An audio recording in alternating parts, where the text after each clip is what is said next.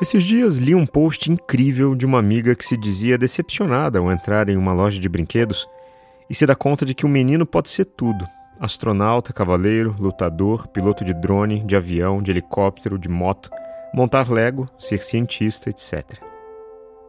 E que se for uma menina, ela pode cozinhar, lavar a louça, cuidar da casa e ter várias bonecas. Concordei totalmente. Uma tremenda de uma injustiça.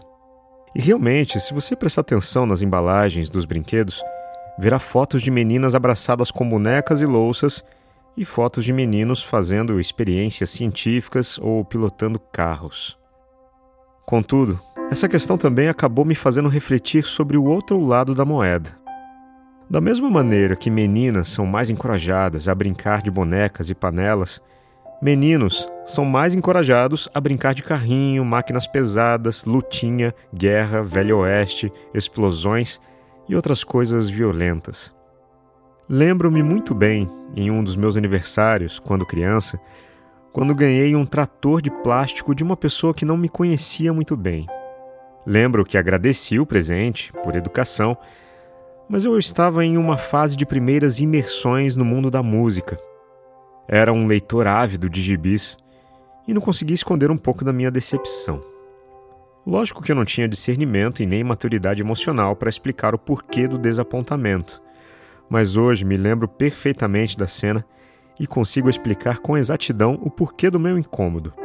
Esperavam que eu, como menino, me interessasse por veículos pesados ou algo relacionado à virilidade. Sim, eu até me interesso por máquinas, por pura curiosidade, e não porque eu sou menino. Mas é a mesma curiosidade de saber como as abelhas produzem cera ou qual é o edifício mais alto do mundo. É uma curiosidade humana. No entanto, nunca me identifiquei com brincadeiras violentas, fazendeiros, cowboys, soldados, gladiadores ou lutadores. Aliás, cenas reais de violência, seja num ringue ou na rua, até hoje me deixam com o estômago embrulhado. Eu não tenho autoridade como pai, mas tenho autoridade como criança. Por isso, não posso discorrer muito sobre o que é ser pai e que tipo de brincadeira é melhor para o meu filho, apesar de não ter dúvidas de que brincadeira não tem sexo. Mas eu já fui criança. E a minha criança, apesar de ter sido estimulada pela publicidade e pela sociedade a brincar de soldado e carrinhos esportivos, também foi muito estimulada a outros tipos de brincadeiras bastante saudáveis.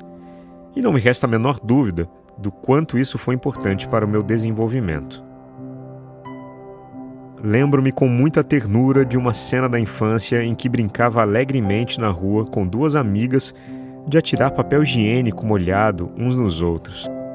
Lembro de brincar de queimada, pega-pega, amarelinha, esconde-esconde. As memórias mais felizes da minha infância sempre tiveram meninas presentes nessas brincadeiras. Pois eu lhe pergunto: atirar papel higiênico molhado é uma brincadeira de menino ou de menina? Se você ficou na dúvida, cuidado. Talvez você também tenha sido picado pelo bichinho do paradigma e isso pode explicar por que tendemos a nos anestesiar perante os rótulos de embalagens de brinquedos. Será mesmo que uma brincadeira tem que ser rotulada? Se um menino brinca de panela, ele não pode desenvolver curiosidade por culinária? Se uma menina brinca de pilotar helicóptero, ela não pode desenvolver curiosidade sobre a aviação? De onde veio a ideia de criar embalagens rosas e azuis? Cara, de onde tiramos isso, né? Percebe? Por que será que não estimulamos meninos a também brincar de cuidar de um bebê? Por que será que não estimulamos meninas a também brincar com carrinhos esportivos, laboratórios científicos e naves espaciais?